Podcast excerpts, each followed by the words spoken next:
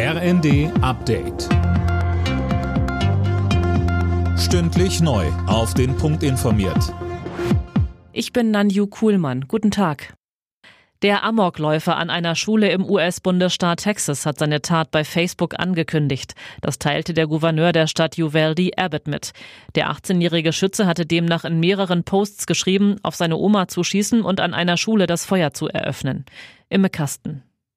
Laut CNN soll er die Tat auch einer 15-jährigen Deutschen per Chat angekündigt haben.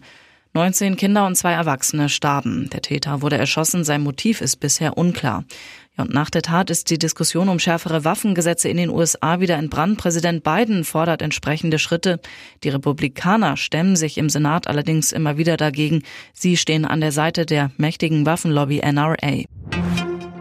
Im Osten der Ukraine wird die Offensive der russischen Truppen nach ukrainischen Angaben immer gewalttätiger. Es werden verstärkt schwere Artillerie und Raketenwerfer eingesetzt.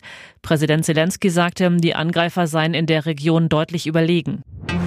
Die Corona-Schutzmaßnahmen am Arbeitsplatz fallen ab heute weg. Die entsprechende Verordnung ist ausgelaufen.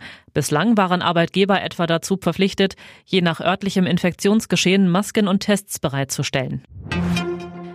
Die hohe Inflation macht den Menschen offenbar immer stärker zu schaffen.